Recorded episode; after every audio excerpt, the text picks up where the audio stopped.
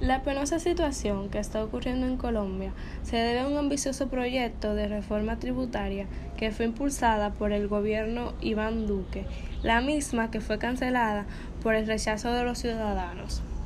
Al presidente anunciar la reforma tributaria, los ciudadanos unieron una fuerza de protesta para que éste no se llevara a cabo. En base a esto, el presidente decidió anunciar que retiraba el proyecto impositivo y que estaba dispuesto a negociar un nuevo proyecto con la oposición y otros actores políticos.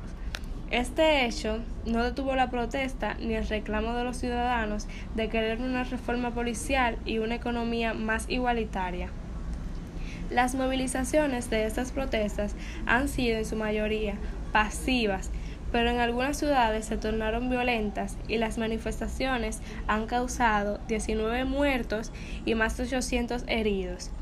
Desde mi punto de vista, veo que los ciudadanos no tienen otra alternativa más que luchar y alzar su voz por sus derechos humanos. Sin embargo, la estructura fisiológica que posee la violencia interna de los procesos sociales entre la ciudadanía y las instituciones no han sido las correctas ya que considero de manera injusta la forma en la que están agrediendo y matando a los ciudadanos.